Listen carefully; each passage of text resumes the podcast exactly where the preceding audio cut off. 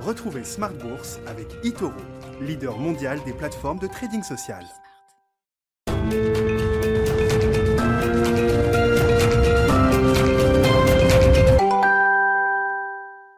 Bienvenue dans Smart Bourse, votre double dose quotidienne de marché en direct sur Bismart tous les jours à la mi-journée 12h30, 13h et le soir la grande édition pendant une heure, le grand digest de l'information économique, financière et boursière à partir de 18h30 au sommaire ce soir.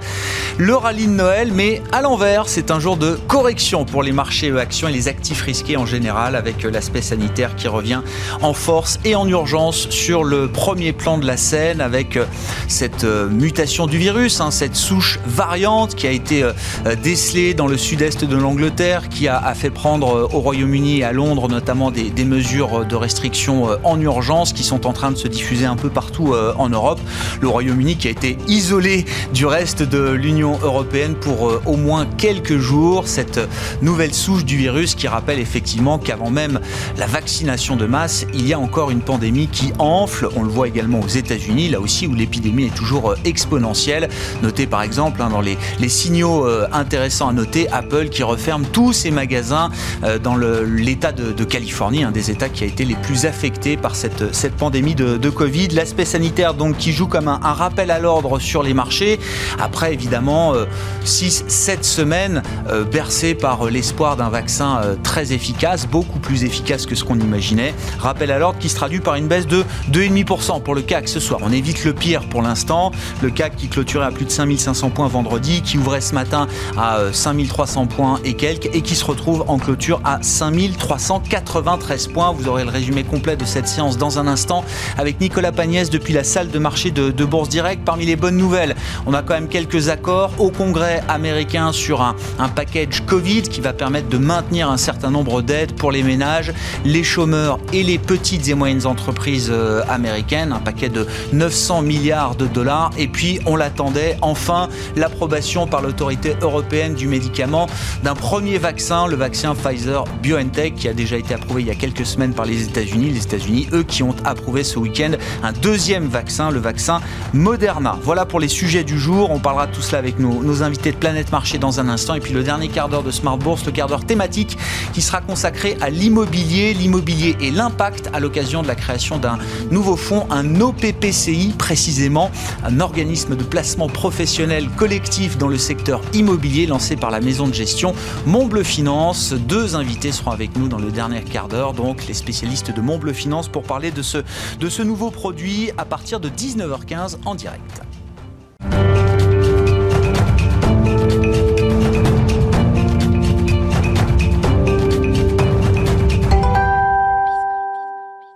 Journée risk-off sur les marchés juste avant la trêve de Noël. Hein. La semaine sera évidemment écourtée avec une demi-séance jeudi et des marchés fermés en Europe et aux États-Unis vendredi. Les infos clés du jour après la clôture européenne avec Nicolas Pagnès depuis la salle de marché de Bourse Directe. Clôture dans le rouge ce soir pour le CAC 40. L'indice parisien perd 2,43% à 5393 points dans un volume d'échange d'environ 4,5 milliards d'euros. L'apparition d'une nouvelle souche de coronavirus au Royaume-Uni inquiète les investisseurs européens. Londres a en effet informé l'OMS d'une rapide propagation d'une nouvelle souche de coronavirus plus contagieuse que les précédentes et pour le moment hors de contrôle selon le ministre de la Santé britannique. Une découverte qui a poussé Boris Johnson à imposer un confinement à Londres ainsi que dans le sud-est du pays. Quelques heures après, de nombreux pays ont suspendu leur vol avec le Royaume-Uni, à l'instar de la France, de l'Italie, de l'Allemagne, mais encore du Canada ou de l'Inde. Selon l'OMS, cette souche découverte au Royaume-Uni aurait déjà été découverte au Danemark ainsi qu'aux Pays-Bas ou en Australie. Une situation qui fait cependant reculer l'ensemble des marchés européens, le FTSE perdant un peu moins de 2% et le DAX un peu moins de 3%. La nouvelle de l'autorisation du vaccin développé par Pfizer et BioNTech sur le territoire européen ne rassure pas les marchés pour autant, même si l'Union européenne va elle aussi pouvoir commencer à administrer le vaccin. L'autorité européenne du médicament devra euh, d'ailleurs rendre son avis en ce qui concerne le vaccin développé par Moderna, cette fois-ci début janvier, alors que ce dernier vient d'être autorisé aux États-Unis et que les livraisons ont commencé dès ce week-end. États-Unis toujours, euh, les parlementaires semblent avoir euh, réussi à s'entendre sur un plan de relance budgétaire. D'après Mitch McConnell, le le leader républicain au Sénat. Les quatre dirigeants du Sénat et de la Chambre des représentants ont finalisé un accord sur un programme de secours contre la pandémie. L'accord concerne un paquet de mesures de d'aide pardon euh, pour un montant de 900 milliards de dollars et intègre une aide notamment de 600 dollars versée aux plus vulnérables, mais aussi euh, des allocations chômage revues à la hausse aux environs de 300 dollars par semaine, ainsi que des aides conséquentes aux petites entreprises américaines. Le projet de loi doit d'ailleurs être voté aujourd'hui au Congrès, euh, tandis qu'un porte-parole de la Maison-Blanche a fait savoir que Donald Trump soutenait le projet et se tenait prêt à le ratifier. Côté démocrate, on se félicite euh, évidemment de la nouvelle tout en assurant que euh, les démocrates euh, reviendront à la charge pour de nouvelles aides après le 20 janvier, à savoir la date de l'investiture de Joe Biden. Du côté des statistiques, la progression de la confiance des consommateurs plus rapide que prévu au mois de décembre en zone euro a également peu d'effet sur les marchés. Les économistes attendaient un recul de 16,8 points. Elle remonte finalement à moins 13,9 points. Et du côté des valeurs à présent à la Bourse de Paris, valeurs seulement au sein du CAC 40 sont dans le vert ce soir. Il s'agit de Saint-Gobain et Worldline. Le reste des valeurs est dans le rouge. Les plus fortes baisses sont notamment à chercher du côté des bancaires, mais aussi de Vinci, ArcelorMittal, Unibail, Rodamco, Westfield ou encore AXA et Engie. Côté actualité, on notera essentiellement la cession pour 213 millions d'euros de bureaux par Unibail, euh, Rodamco, Westfield à la Défense mais aussi le feu vert donné par la Commission européenne à la fusion entre Peugeot et Fiat Chrysler. Et à Wall Street, côté valeur toujours, on note que l'équipementier Nike dévoile un bénéfice net par action de sa 78 cents au deuxième trimestre. C'est 16 centimes de plus qu'attendu grâce notamment aux achats en ligne ainsi qu'à la recherche de vêtements confortables en période de confinement. On fait un petit tour du côté des matières premières à présent avec l'or qui recule pour s'échanger aux alentours des 50 dollars tandis que l'once d'or bénéficie du contexte actuel et sa précis pour s'échanger aux alentours des 1880 euh, dollars. 1880 euh, dollars l'once d'or donc. Et on finit à présent avec l'agenda de demain. Demain, les investisseurs prendront connaissance des estimations de PIB au Royaume-Uni ainsi qu'aux États-Unis. Ils découvriront également euh, la confiance des consommateurs en Allemagne pour le mois de janvier à venir. Nicolas Pagnès qui nous accompagne en fil rouge tout au long de la journée sur Bismart et dans les éditions Smart Bourse évidemment à la mi-journée et le soir depuis la salle de marché de Bourse Direct.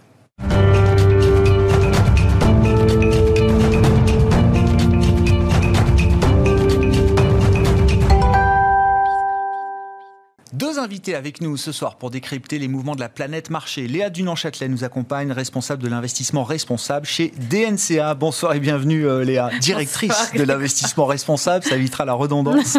Et Louis De Fels à vos côtés, directeur général de Raymond James Asset Management à Paris. Bonsoir et bienvenue euh, Louis. Bah Louis, je vous laisse commencer là sur cette, euh, cette séance un peu un peu dure, un peu éprouvante. On l'avait pas forcément vu venir comme ça. Je le disais en titre, l'aspect sanitaire revient violemment sur le, devant de la scène, alors que depuis le 9 novembre dernier, le marché se euh, berçait d'illusions, non, d'une forme de réalité avec l'efficacité des vaccins Pfizer, BioNTech, puis euh, Moderna. On était prêt à enjamber plusieurs mois encore de pandémie avec cette perspective de vaccins euh, efficaces. Finalement, le chemin s'annonce peut-être un peu moins tranquille. Oui, c'était clairement la mauvaise nouvelle de ce week-end. Je pense que tout le monde avait envie de passer des fêtes bien au calme. Mm. Voilà, on s'est dit, allez, plus que 10 jours de bourse, euh, on va bien finir l'année. Et ben non, euh, nos amis anglais, entre le Brexit et le virus, euh, font encore parler d'eux. Donc c'est vrai que c'est une mauvaise nouvelle, mais après, voilà, faut pas non plus paniquer. Hein. vous connaissez les médias, ils aiment bien toujours en rajouter pour pouvoir faire un peu, un peu de buzz. Donc pour le moment, on n'en sait pas plus. Prudence, on a vu vraiment une journée risk-off, prise de risque sur les marchés. Néanmoins, le patron, M. Wu, a clairement dit que ça ne remettrait pas en cause l'efficacité du vaccin. Donc peut-être pour le moment, il faut quand même prendre des pincettes, mais pour le moment, prudence. On a vu que Wall Street tient plutôt bien ce Monsieur Wu, juste c'est l'OMS, c'est ça Oui, c'est ça, d'accord. Voilà, donc pour le moment, bon, on a vu qu'il avait été pas toujours un peu décrié dans le passé, donc il faut faire attention. Mais néanmoins, l'accélération du nombre de cas de contagiosité au UK, il faut la relativiser, parce qu'on parle de 70%, mais c'est plutôt la borne haute. Voilà, normalement, donc c'est vrai que c'est accéléré. On parle, euh, juste parce qu'on n'a pas encore tous en tête les, éléments euh, liés à ce variant, cette nouvelle souche du, virus, mais on parle d'une transmissibilité, enfin d'une contagiosité qui serait 70% plus importante que la souche initiale, c'est ça euh, Exactement, mais pour le moment, c'est la courbe haute 60% qu'on regarde. Donc en gros, voilà, vous savez, on peut faire parler toujours les chiffres, donc prudence quand même dessus. Et ce qui est assez intéressant, c'est de regarder, vous savez, le fameux R. C'est que chaque personne, combien de personnes euh, contaminent une autre. Et on voit que le R au UK a progressé un peu en ligne avec la mobilité. Vous savez, plus on, plus on bouge dans les pays, plus le virus suit d'habitude. Et ça suit à peu près la hausse de la mobilité. Donc c'est pas non plus alarmant. Donc bien évidemment, prudence. Attendons de voir dans les prochains jours. Donc euh, voilà, donc peut-être qu'en effet le, marché s'était un peu emballé suite au vaccin. On a vu un énorme mois de novembre avec mm. plus de 20% sur le CAC 40 au mois de novembre. Donc voilà, prudence, mais je pense que euh, on va en savoir plus dans les prochains jours. Mais point clé hein, pour préciser les choses avec vous. Euh, point clé d'attention pour les investisseurs. À ce stade, il n'y a pas de remise en cause de l'efficacité des vaccins euh, sur cette nouvelle souche, sur ce nouveau variant. Donc on ne va pas effacer les six semaines de bourse qu'on a derrière nous, enfin en tout cas euh, à ce stade. Et puis l'autre point, c'est effectivement le, la, la, contagiosité semble plus importante mais vous dites, il y avait aussi un assouplissement euh, des, mesures sanitaires qui fait que de toute façon, ce taux de reproduction était très corrélé à la mobilité retrouvée euh, d'une certaine manière. Exactement. Pour une fois, on peut se féliciter en France parce qu'on était peut-être les premiers reconfinés et on voit qu'on est seul en Europe où le taux la progression du coronavirus est plutôt en stabilité, même s'il a remonté un peu dernièrement suite à la réouverture des commerces. Mais on voit que l'Allemagne a eu plus de mal. Le UK aussi n'avait pas autant confiné. Donc voilà, peut-être la forte accélération. Est-ce que c'est lié à la nouvelle souche? Est-ce que c'est lié à la hausse de la mobilité? On ne le sait pas. Donc c'est vrai que là, le Boris Johnson a été très radical, très euh, dans, pour reconfiner tout de suite, en tout cas le sud-est, hein. dans l'urgence. Mais néanmoins, voilà, c'est plutôt euh, revenir en ligne avec ce que faisaient déjà les autres pays, dont la France. Donc pour une fois, euh, on peut penser que la France en sort pas trop mal. Donc nous boudons pas trop notre plaisir. Penser, de temps en temps. C'est pas, c'est pas interdit. Et sur la situation de marché aujourd'hui, de, la séance du jour, bon, on a vu des baisses de 3 à 4% sur certains indices au pire de la, séance. Quand vous regardez l'ensemble des marchés, il n'y a pas de panique. C'est pas un mouvement de panique aujourd'hui. Non, euh, clairement, il n'y a pas un niveau de panique. On l'a vu même aussi. Il n'y a pas eu des flight to quality, ce qu'on appelle vers les, vers les devises ou même euh, vers les taux.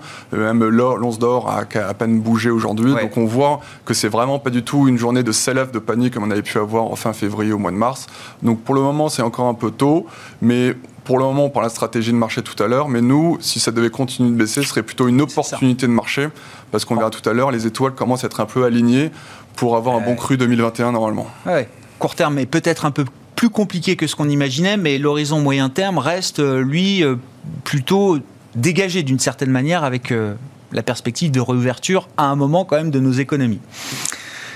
On en discutera sur la stratégie de marché. Vos commentaires, euh, Léa, sur euh, voilà, la séance du jour, enfin le, mouvement du jour, effectivement, qui nous rappelle à une certaine réalité. Il y a un petit côté rappel à l'ordre. Bah, moi, déjà, il y a une première chose qui me, qui me choque et c'est intéressant d'avoir cette discussion tous ensemble. C'est je suis stupéfaite par la tournure que prend mon métier, en fait. Parce que je ne suis ni médecin, ni épidémiologiste, encore moins d'ailleurs. Et je dois euh, gérer au quotidien la compréhension des vaccins, de leur validation, de leur efficacité, de, des taux euh, de, de, de, de, de, contamination. De, enfin, c'est hallucinant. Donc, euh, on se retrouve dans une situation pour nous investisseurs qui est assez compliquée, je trouve. Alors, pour aller un peu plus quand même vers ce qui moi me concerne, euh, je suis un peu moins d'accord avec le fait que les marchés n'ont pas réagi violemment. C'est pas vrai. Quand on regarde l'ouverture qu'il y a eu, quand on regarde en intraday, pour reprendre le jargon mm, qui, mm. qui, va bien, la séance, elle a été assez bouleversée parce qu'il y a eu des moments où il y a eu des flight to quality, en tout cas dans les valeurs qui ont été euh, j'allais dire, plus résilientes ou recherchées par les investisseurs et celles qui ont été vendues en masse. Donc on a une espèce de petit regain de panique qu'on n'a pas eu depuis un, certain temps, en tout cas sur la thématique coronavirus. Oui. Parce qu'on a eu fin octobre euh, un petit peu soubresaut, mais qui n'était pas lié à ça particulièrement. Là, on revient sur le problème du vaccin, le problème du virus. Mm. Donc, ça veut dire quoi? Ça veut dire que cette histoire, elle n'est pas terminée. Et donc, on a parlé de parenthèse il n'y a pas très longtemps ensemble sur une précédente émission. Je crois que là, clairement, on sait que c'est pas une parenthèse. Et je pense que ça effraie quand même un tout petit peu parce qu'on se demande où est-ce que ça va s'arrêter Parce que là, ce virus qui mute et qui devient, alors effectivement, qui se propage plus vite, mais qui est apparemment un petit peu moins dangereux, euh, bon, c'est une chose, mais quelle est l'étape d'après? Et là, on, est en train de s'installer finalement dans une situation qui va durer comme ça.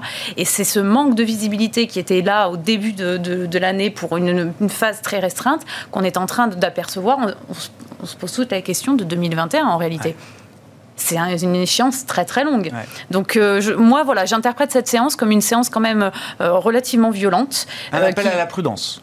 Bah oui, je ne pensais pas que les, que les, marchés réagiraient comme ça. Oui, D'autant qu'il faut regarder aussi la, stratégie. Alors, la stratégie de vaccination, mais avant même cela, la stratégie d'approvisionnement en vaccins de l'Union européenne. Mm. Euh, on en parle aujourd'hui. Il y a eu un papier ce week-end dans Der Spiegel, très documenté de, plusieurs euh, feuillets, qui laisse entendre que l'Europe s'est approvisionnée trop tard, a sécurisé mm. trop tard ses approvisionnements et donc ne sera pas euh, servie en premier, et sans doute dans des proportions insuffisamment importantes au regard des besoins de la population euh, européenne.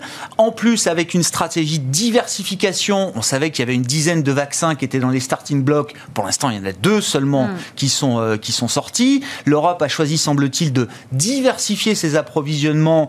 Et donc, pas de bol, elle n'a pas forcément misé à fond sur euh, Pfizer BioNTech et sur Moderna, contrairement hmm. aux États-Unis, au UK, qui ont mis le gros sur ces vaccins-là qui étaient les plus avancés avant même qu'ils soient approuvés par les, les autorités de santé. Oui, ben, on, parle un peu de cacophonie, c'est ce qu'on se disait juste avant, c'est-à-dire qu'on est effectivement dans une situation où on est beaucoup à prendre des décisions. Euh, la souveraineté nationale, euh, elle est difficile à, trouver dans cette histoire.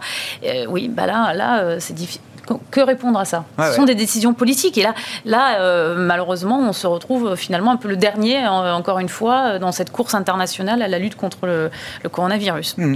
Et c'est vrai qu'une fois de plus, on voit que les États-Unis vont sortir un peu vainqueurs, même s'il ne bah faut pas comparer les pays. Je ne parle même pas d'Asie qui sont déjà repartis à fond. Ils, auront payé quand même le plus lourd tribut en termes de morts dans cette, cette épidémie. Enfin, en tout cas, au, moment où on se parle, c'est eux qui payent le plus lourd tribut. Hein. Je ne sais pas si vous avez vu à Wuhan, qui était quand même l'épicentre de la maladie.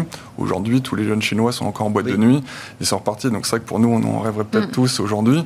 Mais malheureusement, avant peut-être que le fameux euh, vaccin de Sanofi arrive, ça sera peut-être, si peut-être maintenant on parle même de l'automne ou même l'hiver 2021. Donc c'est vrai que ça, c'est vraiment l'Europe a, un peu misé sur le, mauvais cheval.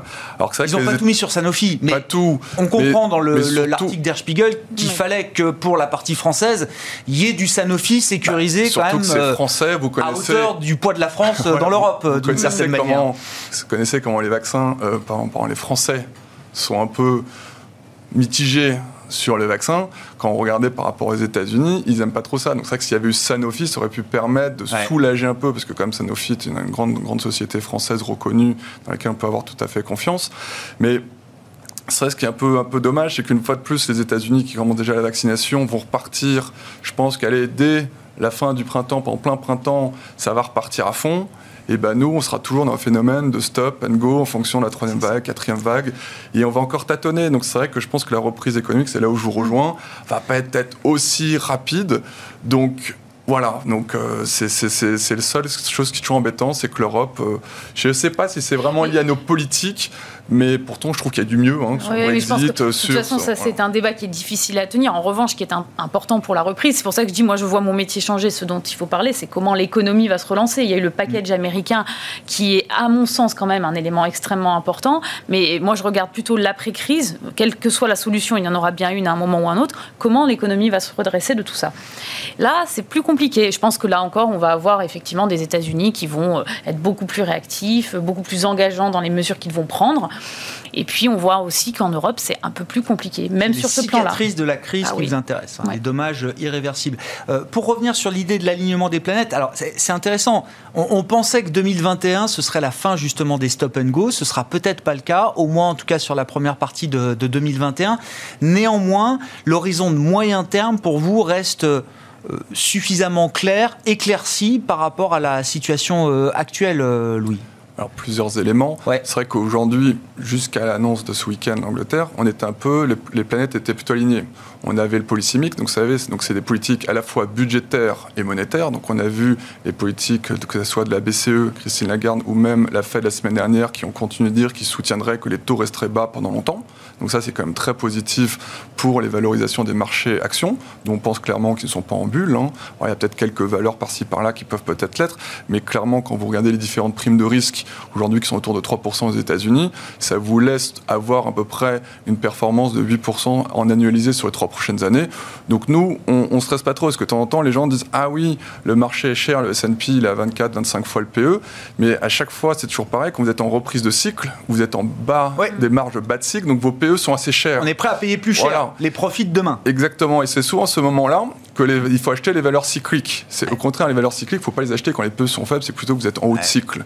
Et donc moi, ça me dérange pas du tout aujourd'hui de remettre un peu de valeurs cycliques en portefeuille, donc attention quand même au stop and go, mais il y a quand même quelques valeurs qui devraient quand même de cycliques de qualité. Hein. Bien sûr, on va pas prendre les valeurs avec des forts bilans très endettés, qui ont celles qui ont toutes le plus remonté, on va dire, au mois de novembre. Mais il y a vraiment des choses à faire, parce que quand on regarde les États-Unis ou même en Europe, les stocks des entreprises sont plus bas que ce soit dans les industries, dans l'automobile, dans l'immobilier, les stocks sont plus bas. Il y a eu un été qui était assez bon, donc même si les phénomènes des stop and go, ça va repartir. Quand on regarde les indices euh, manufacturiers aux États-Unis ou même en Asie, en Europe, ils sont repartis très bons. C'est plutôt le service qui a un peu souffert à cause de l'hôtellerie-tourisme, mais néanmoins, ça repart bien. Donc, si en plus le vaccin arrive notamment aux États-Unis, mais je pense que voilà, le marché a envie d'acheter, même si ça va être plus long en Europe, toute cette reprise cyclique qui va arriver. Mm, mm. On l'a vu. Attention de ne pas acheter non plus n'importe quoi. Mais voilà, des secteurs comme l'industrie, les semi-conducteurs, parce que c'est un vrai enjeu quand on voit l'automobile qui est en crise depuis trois ans, ça commence à aller mieux, notamment avec l'électrification tout ce qui est hybride. Donc on peut jouer l'automobile, mais aussi tous les semi-conducteurs, parce que les semi-conducteurs, c'est un des meilleurs moyens euh, de jouer euh, l'expansion de la 5G, l'automobile et plein de secteurs. Donc nous, voilà, on a commencé à remettre un peu de risque en portefeuille et on pourra parler à la fin de, différentes stratégies. Pour ceux qui nous écoutent, L'autre moyen, sans prendre trop de risques, les fameux portes de saloon, c'est vrai que ce matin, vous avez parlé de, que ça, qu'il y avait un risk-off, parce qu'on a vu les sociétés qui avaient le plus remonté ont, elles, plus chuté. Et souvent, moi, ce que j'aime bien, c'est plutôt les, valeurs small cap qui a été en sous-performance depuis trois ans. Aujourd'hui, elles ont plutôt pas trop mal résisté. Elles ont fait à peine moins 1, moins 1,5. Donc, vous voyez, contre plus de 2,5, moins 3 pour, euh, pour les, les large cap. Donc, c'est un bon moyen, ça passe un peu à travers. Euh, il n'y a pas cette forte rotation sectorielle que l'on a. Donc, voilà. Donc, moi, je conseille de de, remettre un peu de, small cap en portefeuille pour, jouer euh, ce rebond cyclique l'année prochaine.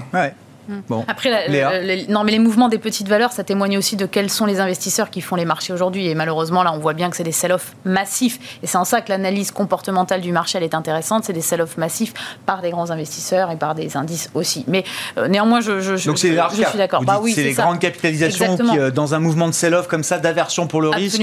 Oui, oui, qui, euh, sont, qui sont vendus par les, les, en masse, on va dire, et donc forcément par ceux qui, qui détiennent des, des, montants conséquents.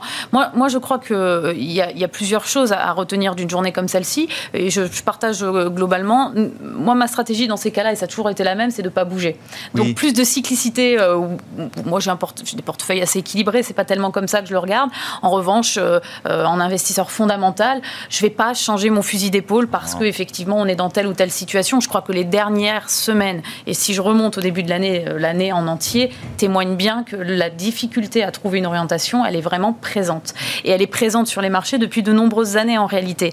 Donc euh, il faut avoir une stratégie euh, qui est euh, pérenne dans le temps, qui ne change pas. les miennes, elles sont vraiment dans cette logique-là et je pense que c'est la, logique d'un investisseur de conviction. Et puis après, charge mhm. effectivement à ceux qui font de la stratégie d'allouer. Mais c'est bouger, c'est quasiment impossible. C'est très juste. Je pense que vous avez tout dit en bourse. Le plus important, c'est d'avoir un process de gestion, un horizon et s'y tenir. Le pire, c'est de changer de braquet à chaque news et prendre être et trop focalisé dans le marché. C'est ouais, de saloon. Ça, c'est vraiment terrible. Donc, en effet, quand nous, clairement, on pense que les taux vont rester bas pendant longtemps. Donc, évidemment, les belles valeurs de qualité, de croissance visible que beaucoup de gens ont en portefeuille, évidemment, on ne les vend pas. Néanmoins, ce que je disais, c'est que comme on est plutôt, malgré si le virus est toujours là, en reprise cyclique. Normalement, quand les PMI manufacturés remontent, c'est toujours arrivé que les small caps, notamment aux États-Unis, vous avez vu que pour la première fois depuis trois ans, le Russell 2000 a fait mieux que le S&P. Voilà. Donc nous, on n'est pas à dire on vendons les Gafa ou vendons les belles sociétés, mais je pense que pour la première fois, peut-être le Russell 2000 va faire mieux que le S&P en 2021, ce qui n'est pas arrivé depuis hmm. quasiment 5 ah ans, parce que les GAFA, qui font maintenant plus de 25% de l'indice, ont fait des telles performances que c'est vrai que toutes ces belles valeurs qu'il y a dans le Russell 2000 n'avaient carrément pas suivi. Quoi. Donc gardez vos GAFA, faites un peu de, prenez un peu de profit sur les GAFA et avec ces profils-là, mettez du cycle, mettez des small et mid cap. C'est ça le, message, euh, Louis. C'est un peu le message, mais comme, euh, comme dit Léa, c'est vrai qu'il faut faire, faut faire attention. Voilà, le but, c'est pas de changer tout son portefeuille d'un coup. C'est vous avez votre ciment, les belles valeurs de fonds de portefeuille que les gens aiment beaucoup, les LVMH, les L'Oréal, les Air mm. Etc. Donc ça, il faut, ou les, même les GAFA. Ça permet de bien dormir. De bien dormir. et néanmoins, remettre un peu de risque en portefeuille. Donc c'est vrai que c'est une des thématiques que, l'on aime beaucoup. Et je pense qu'on on, va en aborder après euh, tout à l'heure avec tout ce qui se passe au niveau aussi des flux, notamment autour de l'ESG et du green. C'est aussi une deuxième thématique hein, que, l'on aime aussi beaucoup et je pense qu'il continuera de surperformer dans les prochaines années. Bah, Allons-y euh, tout de suite. Euh, je, je, je, je, le présentais comme ça. C'est vrai que cette crise pandémique, ses conséquences, semble-t-il, ont, ont, accéléré, voire transcendé la prise en compte des, des facteurs ESG, des critères extra-financiers qui repondèrent, on va dire, dans l'analyse, les critères liés à l'environnement, aux questions sociales, aux questions de, gouvernance. Euh, déjà, est-ce que cette affirmation est vraie, euh, Léa? Et puis, je crois qu'il y a quelques exemples très récents. J'aimerais bien qu'on en dise un mot, et, notamment tout ce qui se passe autour de le, procès, les auditions, euh, quelques années après l'incendie de la tour Grenfell mm. à Londres, mm. qui avait fait, je l'ai noté parce que le chiffre est quand même hallucinant, 72 victimes le 14 juin 2017. On a vu qui baissait sur la nouvelle vendredi, mais il y a surtout un, fournisseur de matériaux euh, irlandais, je crois, côté en Irlande, qui a, beaucoup chuté aussi la semaine dernière. Mais déjà sur l'affirmation que oui. cette crise transcende l'ESG, vous êtes d'accord? Absolument. Il y a deux choses. Hein. Il va y avoir la partie, euh, je dirais, euh, profil de, produits et services qu'une entreprise va apporter. Donc là, les thématiques de long terme, on les a tous en tête, hein, la démographie, l'écologie, j'y reviens pas. Mais il y a cette notion de responsabilité là d'entreprise qui est en train d'arriver. Je crois que j'ai jamais vu une année avec autant de scandales comme celle qu'on est en train de vivre. C'est-à-dire qu'avant, j'avais tendance à dire les gros scandales, un peu à la Dieselgate, euh, à la BP, euh, au moment de la, catastrophe euh, Macondo, ça arrive une fois tous les deux, trois ans, on a un gros cas comme ça qui sort. Là, je prends juste la, bourse européenne, entre Wirecard, Solution 30 là, qui fait débat, Kingspan maintenant, on a quand même trois sociétés qui ont à peu près les mêmes problèmes de manière un peu différente, qui sont des problèmes d'opacité comptable, de malversation euh, financière ou dans le cas de Kingspan, plutôt de euh, quasiment de, trafic, euh, trucage des, tests qui ont été faits. Je vais revenir sur ce cas. Donc, et les marchés en tiennent compte. C'est-à-dire qu'au moment où ça Il y a plus de scandales parce qu'ils sont plus révélé par les marchés d'une certaine manière Eh bien, c'est une bonne question. C'est une Ou est-ce qu'il y a plus de scandales parce que, euh, je sais pas, les entreprises agissent de manière de plus en plus scandaleuse alors qu'on parle tous de responsabilité, capitalisme responsable, finance responsable Je pense qu'il y a... Alors, c'est très difficile de savoir s'il y en avait plus ou moins avant. Ce qui est sûr, c'est que la différence, c'est qu'il y a ce système d'alerte, y compris en interne, les lanceurs d'alerte, hmm. en externe, en interne, qui font leur boulot d'aller... En externe, en interne, qui font leur boulot d'aller un petit peu triturer les, les choses. Et puis, il y a effectivement des médias et ça va très très vite. Et le cas Kingspan, il est intéressant parce qu'effectivement, ils ont. Euh, il faut l'expliquer hein, parce qu'on n'est pas tous au courant, on ne connaît pas forcément la boîte euh, déjà. Absolument. Donc Kingspan, donc, qui a, fourni des matériaux d'isolation euh, dans le cadre d'une rénovation d'une tour à Londres. donc 2017, cette tour prend feu. le feu n'a rien à voir avec Kingspan au départ, mais ce feu se propage plus vite que prévu. Et donc, à ce moment-là, évidemment, Kingspan est, est, mis en accusation pour justement ne pas avoir fourni des matériaux dont les normes euh, en cas d'incendie était suffisante. Le, procès est en cours, donc c'est une histoire qui était connue, sauf que là, la donne a changé. Euh, en trois jours, qu'est-ce qui s'est passé? Bah, D'une part, il y a eu beaucoup de lanceurs d'alerte internes dans la société qui ont fait remonter des emails en expliquant que tout le monde était au courant que les matériaux n'étaient pas suffisamment aux normes et donc euh, potentiellement même ça avait été truqué. Donc là, deuxième alerte, et eh bien effectivement, Kingspan avoue d'une certaine manière que oui, au moment où il y a fallu faire la certification, bah, ils ont truqué pour que les matériaux euh, soient éligibles euh, à cette rénovation. Là, c'est Dieselgate. Hein. C'est, vous nous refaites l'histoire du Dieselgate Absolument. version euh, fournisseur de matériaux. C'est ça, version construction, rénovation. Absolument. et, Imaginez-vous bien que le Dieselgate, c'est quoi? C'est la suite d'une réglementation qui a imposé des normes pour l'environnement le, les matériaux de construction et le building en général, c'est exactement ça hein, qui est en train de se passer aussi. Et alors, suite à ça, et là on voit l'enchaînement des, signaux, c'est réglementations trop strictes, trop vite, peut-être, qui, qui poussent finalement à aller euh, plus que franchir la bah ligne jaune. D'une certaine manière, c'est possible, effectivement. Ou alors parce qu'on se rend compte qu'il y en a certains qui ont fait l'effort d'aller plus rapidement que les autres, et donc on va se faire rattraper, entre guillemets, par la réglementation. Et dans les derniers signaux, et c'est ces enchaînements-là qui, moi, m'intéressent, euh, le patron de la division en question euh, ben, euh, chez Kingspan a démissionné, pré-retraite, donc ça, c'était il y a quelques jours. Et puis, il y a trois semaines, plusieurs patrons, ils sont trois, ont vendu leurs actions. Les insiders, oui, qui ont vendu leurs actions. Bon. On ne sait pas encore si c'est insidé ou pas, mais ça et, fait Et ça, c'est des éléments qui vous suffisent pour dire on verra ce que donne le procès, évidemment. la justice va suivre son cours, comme on dit. Mais vous, en tant qu'investisseur, vous dites c'est fini, je ne peux plus en avoir. Il y a deux raisons. La première, c'est que les clients qui vont sur mes fonds, qui sont des fonds ISR, responsables, ne veulent pas de ce type d'entreprise. Et la deuxième raison, qui est encore plus pragmatique, c'est que là, ça y est, on est dans des marchés qui vont donner un prix à ça. Et en général, ça coûte cher. Ça coûte cher au moment où l'annonce tombe, et ça coûte cher aussi dans la durée, parce que la réputation, c'est quelque chose qui se déconstruit très vite et qu'il faut longtemps pour reconstruire. Et, au passage, alors Saint-Gobain perdait 4% vendredi sur ses audiences de la justice euh, britannique. Euh, euh, enfin on comprend que eux, ils ont fourni les matériaux, que c'est pas eux qui étaient les promoteurs évidemment de cette tour ou de la rénovation de cette tour en, l'occurrence. Enfin, euh, Saint-Gobain, c'est différent de Kingspan à ce stade. Qu'est-ce qu'on peut dire? Pour l'instant, en tout cas, ils n'ont pas communiqué de la même manière. Ils n'ont pas. Euh, euh, le, problème est le même, c'est-à-dire est-ce qu'ils ont truqué les tests sur les matériaux? Ouais, C'est ça. La question se pose pour tout le monde désormais. Absolument.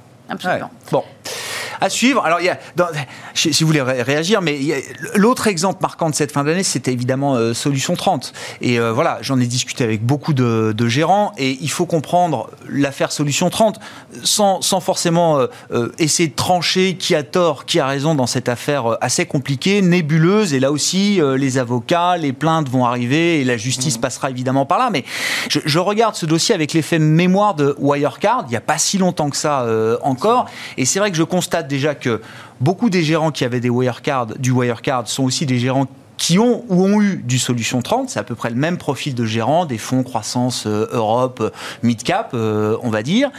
Je constate que pas mal de gérants sur Wirecard ont parfois attendu la dernière minute avant de liquider leur position, alors qu'on avait des signaux faibles, sérieux, documentés par les journalistes du Financial Times depuis des années déjà. Certains gérants, en tout cas, ont attendu la dernière minute.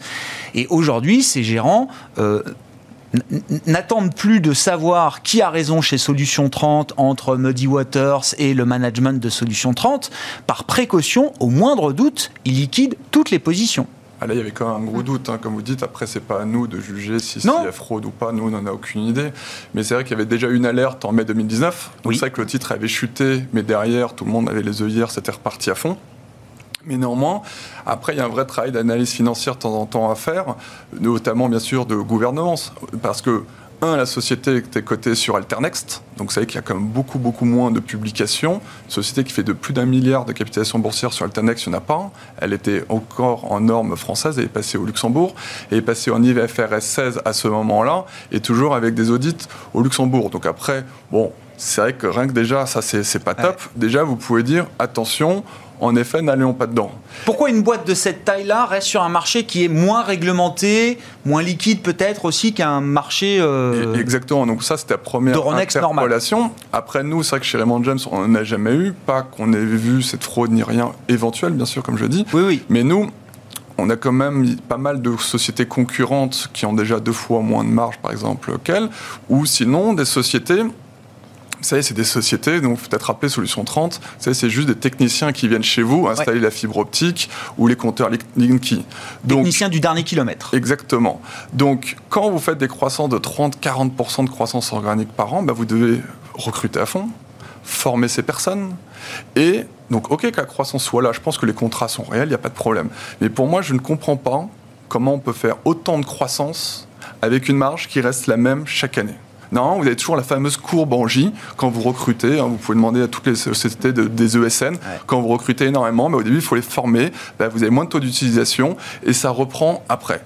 Donc c'est vrai qu'une société qui fait un tel niveau de croissance, pour moi... Avec une marge stable, le, ça vous dit, C'est ça ce qui, ce qui était le, le, plus marquant pour moi. On verra après dans, dans le temps. Et c'est notamment pour cela qu'on n'en a jamais eu, parce que j'ai jamais su aussi expliquer euh, les chiffres. Voilà. Mais c'est intéressant. Ça veut dire, dans une démarche d'investisseur, je ne sais pas qui a tort, qui a raison. Euh, est-ce qu'il y a fraude ou pas fraude, évidemment, et tout ça pour l'instant est au conditionnel. Mais il y a un truc que je ne comprends pas sur une boîte en hyper croissance. Je, me prive finalement, parce que c'est un mmh. titre qui a été une darling et qui a délivré des performances euh, stratosphériques hein, sur le plan euh, boursier. Je, me prive de cette performance parce que je ne comprends pas. après, comme dit Léa, ce qui est important, c'est de savoir ce que vous vendez à vos investisseurs. Nous, chez Raymond James, on a une stratégie de donner de la récurrence de performance sur le moyen long terme. Donc on préfère louper une très forte performance plutôt qu'avoir un gros gadin. Donc c'est vraiment notre point de vue. Et c'est pour cela pour éviter d'avoir la tête dans le guidon, on va utiliser des, filtres quantitatifs en amont en sélectionnant des valeurs de low volatility, de low beta et de momentum. Mhm. Donc c'est vrai qu'aussi, cette valeur n'était pas bien classée dans nos filtres, donc de toute façon, ah on n'avait pas. Voilà. Imaginons, même si on n'avait pas eu ces filtres, euh, avec ce qu'on a dit tout à l'heure, ça rentrait pas du tout dedans. Et imaginons si elle avait été au mois de mai, la société aurait été devenue beaucoup plus volatile, elle aurait été sortie des filtres, à ce moment-là, on aurait dû couper. Et je pense qu'en effet, de temps en temps, mettre dans des certains process de gestion peut-être un peu plus de filtres ESG dedans euh, pour apporter plus de performance. Dans les, critères ESG, euh, e euh, Léa, donc le E c'est environnement, le G c'est gouvernance, le S généralement c'est social. C'est aussi sécurité. Oui. Absolument. C'est euh, les questions de sécurité informatique, et là encore une fois, la fin d'année était riche en, controverses et, en, attaques euh, euh, informatiques, que ce soit aux États-Unis, mais même sur le DAX, je crois, une société qui s'est fait hacker. Ces questions de sécurité informatique ça, devient euh, là aussi des questions de premier plan pour l'investisseur. Et c'est pas la première fois, hein. d'ailleurs, ce qui arrive à Simrise, c'est, je pense que c'est quand même rocambolesque. C'est-à-dire ils font des, produits euh, pour la cosmétique, c'est ça Alors ils font des euh, ingrédients, des ingrédients. naturels ou pas, d'ailleurs pas que, mais pas une boîte de tech, quoi. Pas, du, tout. Pas du hein. tout. Ils ont une bibliothèque de 15 000 ingrédients, donc ça peut être des saveurs, ça peut être pour mettre des, dans les crèmes des couleurs un peu différentes, ça peut être de la texture, ça va dans l'agroalimentaire et la cosmétique principalement. Et eux, donc ils ont cette bibliothèque de données et on, les, on hack leur système pour aller récupérer des formules.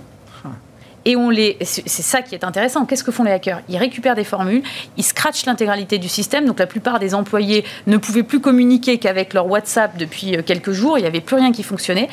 Et si on leur rétablit en fait euh, leur connexion et on leur rend leur bibliothèque de données, c'est euh, sous condition finalement d'une rançon. Hmm c'est du banditisme. bien sûr, mais on a assez incroyable. et c'est quelque chose de dingue. Et la société se retrouve totalement démunie. Et il y a eu des cas de sociétés par le passé qui ont payé euh, pour ça, hein, euh, des sociétés non cotées qui ont fait jouer le jeu de payer la rançon pour récupérer leurs informations.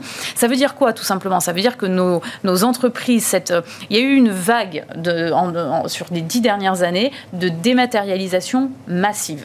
Et donc, cette dématérialisation s'accompagnait par justement une sécurisation des données, que, que ce soit celle de l'entreprise ou que ce soit les données personnelles. Là, on est dans le cas de l'entreprise les données ne sont pas sécurisées. Et Simrise, ça sera d'autres, c'est évident. C'est, alors, vous dites, c'est intéressant parce que c'est, en tant qu'investisseur, l'entreprise qui se fait hacker, elle a une forme de responsabilité. C'est difficile parce que euh, le, le voleur, c'est ah quand même le principal coupable. L'entreprise qui se fait voler. Bah, voilà, est-ce qu'on a bien fermé les fenêtres? Non, mais c'est quand même, euh, voilà, euh, on n'a quand même pas le droit de voler. Mais vous dites quand même si, du point de vue de, de, l'investissement, du point de vue extra-financier, mm, mm. l'entreprise a une responsabilité de plus, plus importante sur la sécurité de ses données. Et c'est ce qui va distinguer d'ailleurs la controverse, la malversation de l'accident industriel en quelque sorte. Là, on n'est pas dans la controverse. Non. C'est pas de la faute de Simrise, ils y sont pour rien, c'est tombé sur eux. Par contre, ça témoigne juste qu'il y a un problème parce que les opérations hein, sont coupées depuis une semaine. C'est-à-dire qu'opérationnellement, l'entreprise ne peut plus agir. Ça veut dire que ça met à mal tout un tas de, choses, y compris en nous en tant qu'investisseurs, euh, la, pérennité de l'entreprise. Je pense juste effectivement qu'ils ne vont pas souffrir trop de ça, d'un point de vue ni réputationnel ni autre. Par contre, comment on s'assure à l'avenir, et surtout dans des entreprises où les données sont sensibles? Là, bon, euh, c'est comment on, a, comment on produit du menthol synthétique ça va. Mais c'est pour ça que le lien avec ce qui s'est passé aux États-Unis est intéressant.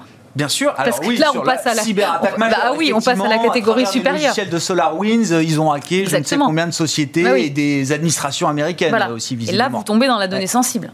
Mais en tant qu'investisseur, parce qu'on va parler de la transparence aussi de l'information sur les questions environnementales et climatiques, euh, se développe désormais le Say on Climate, comme mm. on avait vu le Say on Pay. Maintenant, il va falloir euh, dire, les entreprises vont devoir dire ce qu'elles font pour le climat et comment elles gèrent leur empreinte climatique. Et le faire voter. Et le faire voter, évidemment, auprès des actionnaires en assemblée Mais sur des.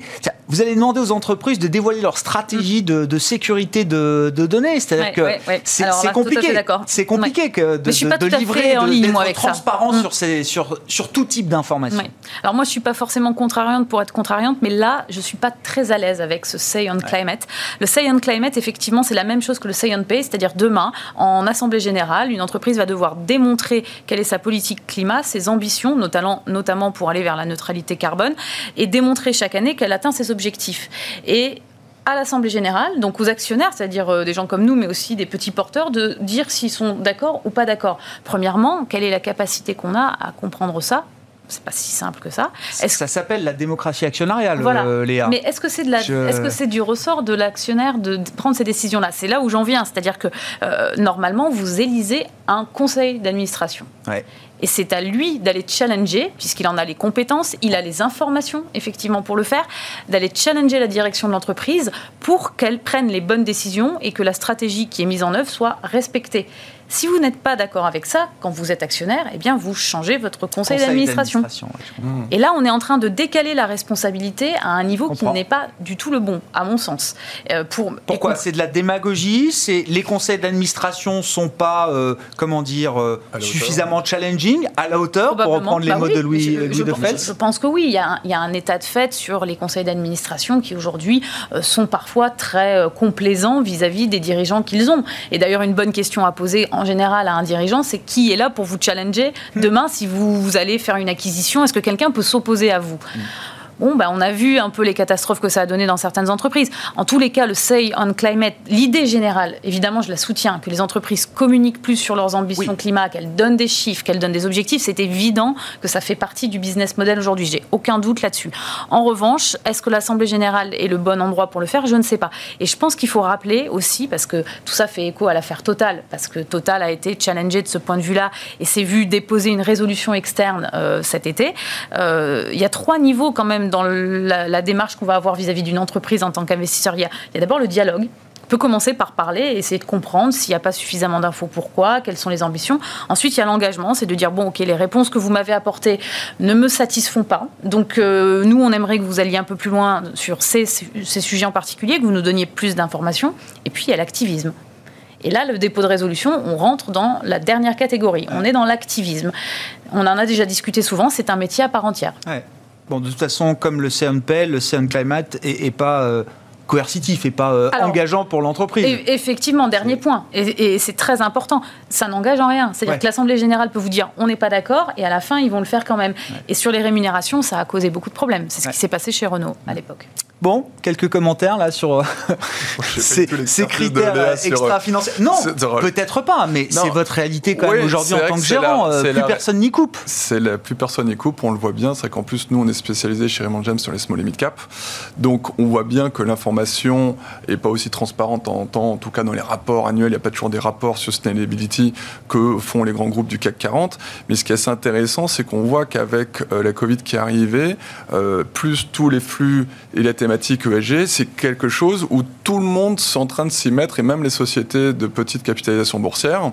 On voit que dans le rapport annuel 2020, ça commence tout juste à grandir, mais là, j'en suis sûr qu'en avril-mai euh, 2021, ah bah, il y aura comme par hasard euh, 20 pages de plus, euh, un rapport spécialisé. Donc tant mieux, donc c'est vrai que ça va dans, dans le bon sens. Et euh, je pense que ceux qui le faisaient déjà depuis très longtemps, bah, il y aura peut-être une prime boursière qu'on pourra avoir, ceux qui sont très transparents sur euh, les déchets, la tonne de CO2, qui le font déjà, et pas éviter d'aller euh, chercher. euh, il faut que l'information soit aussi très transparente et facile à trouver. Je partage totalement ce point de vue parce que quand on regarde les blue chips aujourd'hui dans les large caps, ce sont celles qui, dans les années 2000, vous parlaient déjà de développement durable. Si je prends juste les françaises, c'était Schneider, c'était Air Liquide, c'était ces les gens-là. meilleurs élèves de l'ISR aujourd'hui, pour faire simple, c'est déjà des boîtes qui ont un, passé et un passif de ce point de vue-là, euh, positif. hein, j'entends. Tout à fait. Et je pense que le mouvement sur les, les small et mid cap que vous décrivez, c'est exactement ce qui va se passer. C'est-à-dire celles qui, depuis 2-3 ans, ont commencé à amorcer, à créer des fonctions aussi en interne, sont celles qui, dans 10 ans, euh, seront beaucoup plus en avance que les autres. Hâte de voir le rapport de Solution 30. Ouais. Je pense que l'affaire n'est pas terminée. Solution 30 qui s'est stabilisée, je crois, autour de 10 euros, mais qui a perdu 50% de sa, sa, valeur, effectivement, sur ces, ces nouvelles euh, allégations. Ça restera le, le, dernier scandale de cette année 2020 euh, pour la côte française, euh, j'entends. Merci à vous deux. On va s'arrêter là pour ce soir. Merci d'avoir été les invités de Planète Marché dans Smart Bourse sur Bismart. Léa Dunan-Châtelet, directrice de l'investissement responsable de DNCA, et Louis de Fels, le directeur général de Raymond James Asset Management.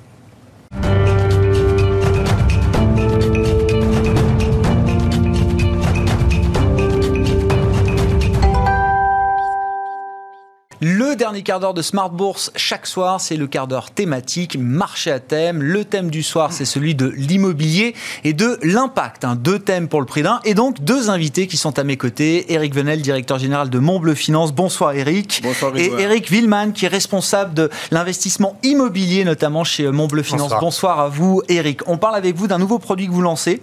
Euh, Eric Venel, je commence euh, avec vous parce que il faut peut-être partir de la macro pour expliquer ce que vous voulez faire avec cette OPPCI qui s'appelle Blue Cairn. Déjà, un premier point quand même. Oui. Ça montre que c'est une année quand même très dynamique dans vos métiers puisqu'on lance des nouveaux fonds.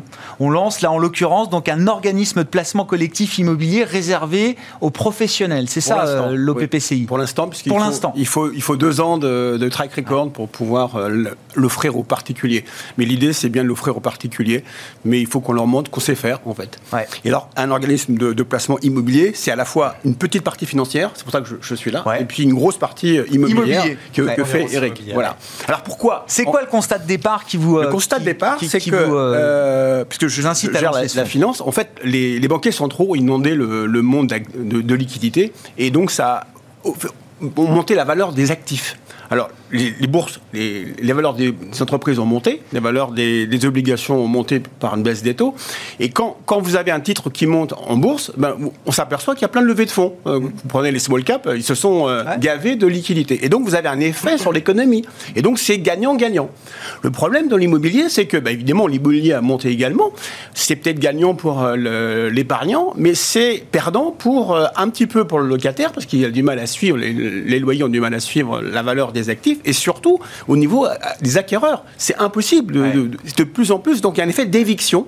Progressivement, on, on évince les, euh, les locataires pour, pour qui c'est fait en fait de l'immobilier. Et donc pour éviter ça, Vous voulez rééquilibrer en On fait, veut rééquilibrer cette équation les choses. immobilière Exactement. qui a trop favorisé, allez, on va dire les rentiers Les- immobiliers, voilà. c'est ça, Voilà. au détriment des, euh, des locataires et de l'accession à la propriété. Exactement. On veut, on veut euh, que cette euh, montée des actifs profite également à l'économique et donc euh, au pouvoir se loger. Et Ouais. pour ça, on, on se propose de partager ce qu'on appelle la rente immobilière. Ouais. C'est pour ça que c'est un, un- alors Expliquez-nous un peu comment ça fonctionne. On ira concrètement hein, Ah, sur la partie immobilière avec vous après. Alors euh, avant, avant, pourquoi on a aussi voulu faire ça, c'est que nos épargnants, nos, nos clients à Montbleu, on- on- aujourd'hui veulent faire quelque chose de leur épargne. C'est pour ça que c'est- on parliez de, LG euh, Oui. depuis euh, Oui, oui. des lustres et des lustres.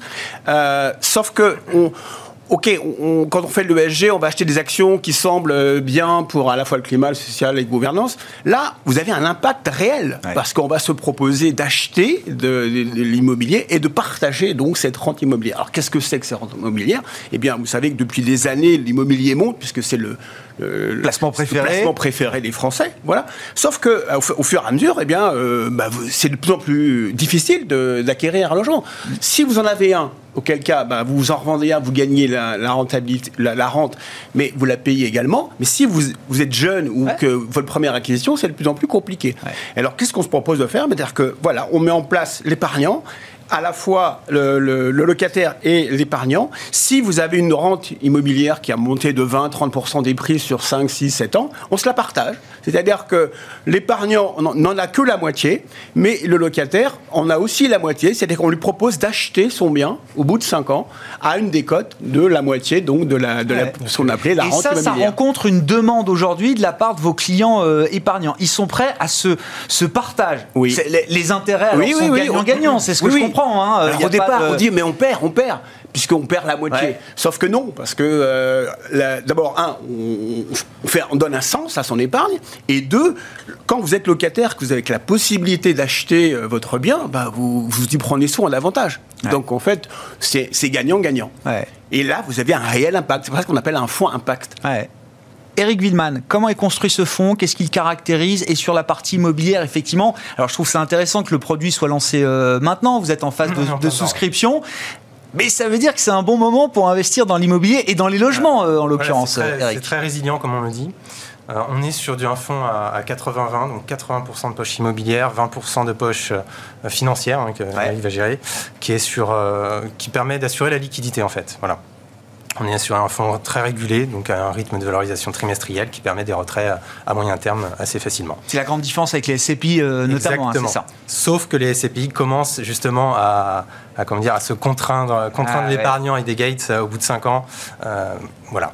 Ah Nous, on, est à peu près sur. C'est nos concurrents frontaux hein, dans, cette typologie de fonds, euh, sachant que, comme vous l'avez dit, on est à, professionnel, mais assimilé professionnel. On est au-delà de 100 000 euros, donc c'est un ticket un peu plus important, mhm. surtout sur des, sur, euh, sur des investisseurs qui recherchent un aspect sociétal et un aspect de rendement.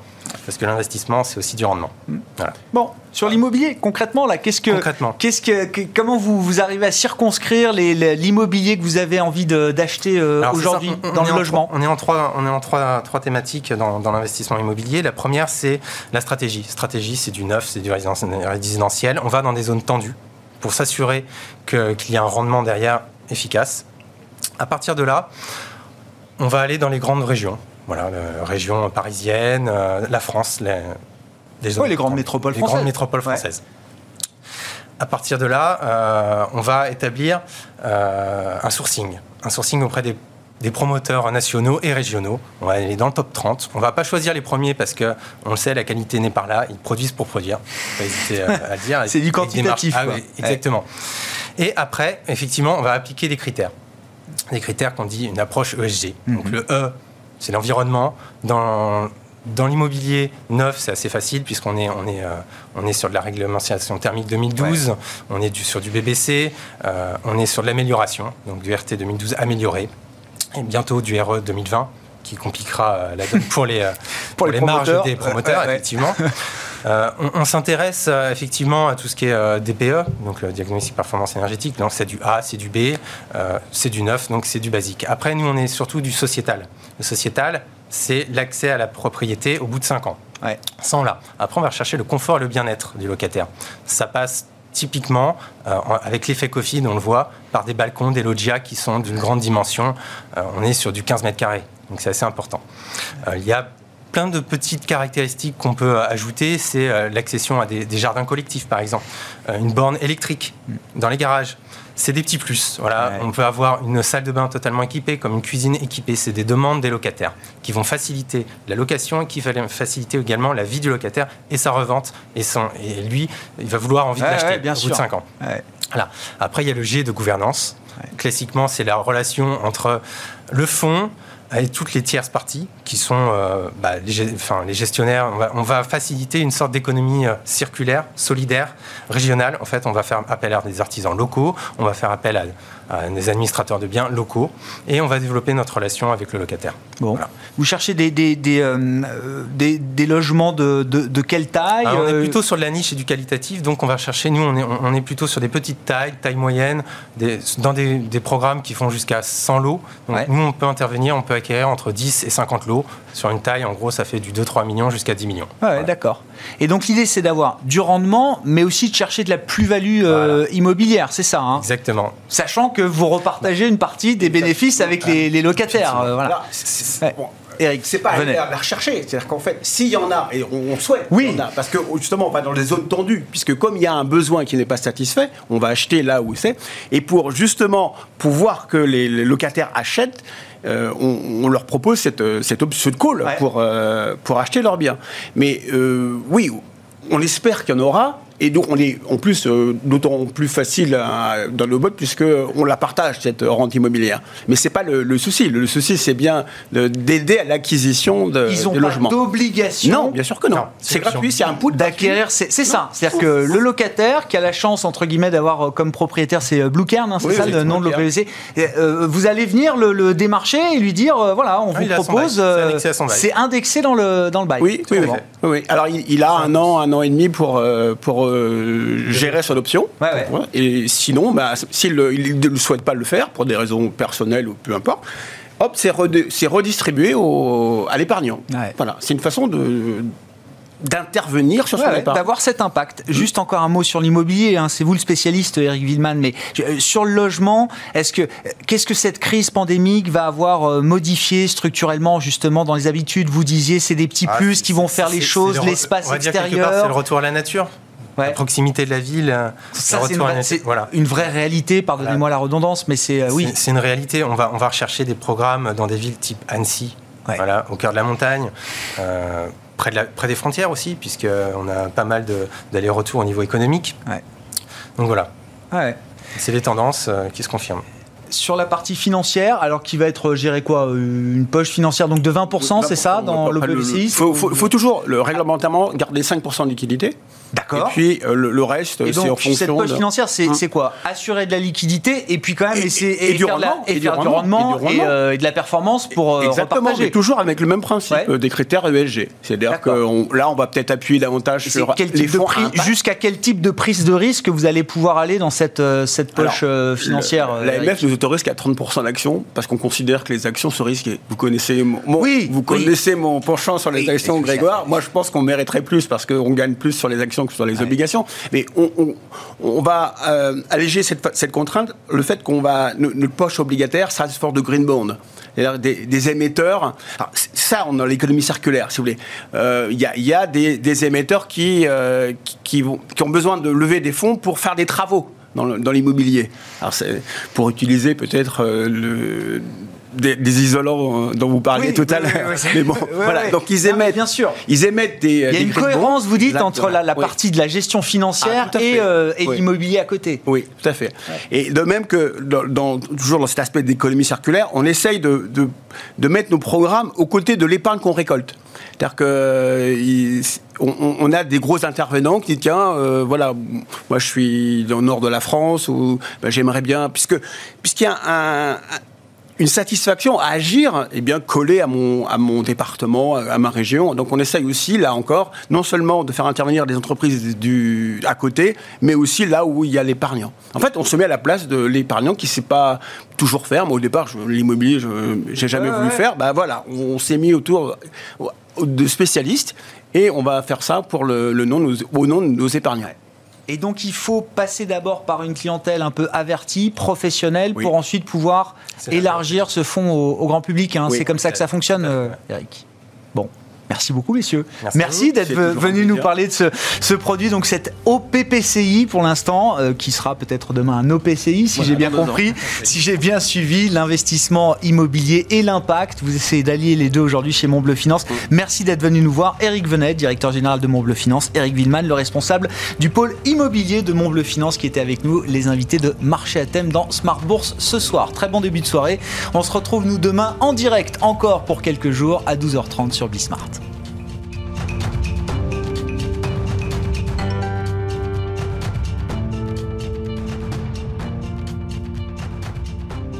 C'était Smart Bourse avec Itoro, leader mondial des plateformes de trading social.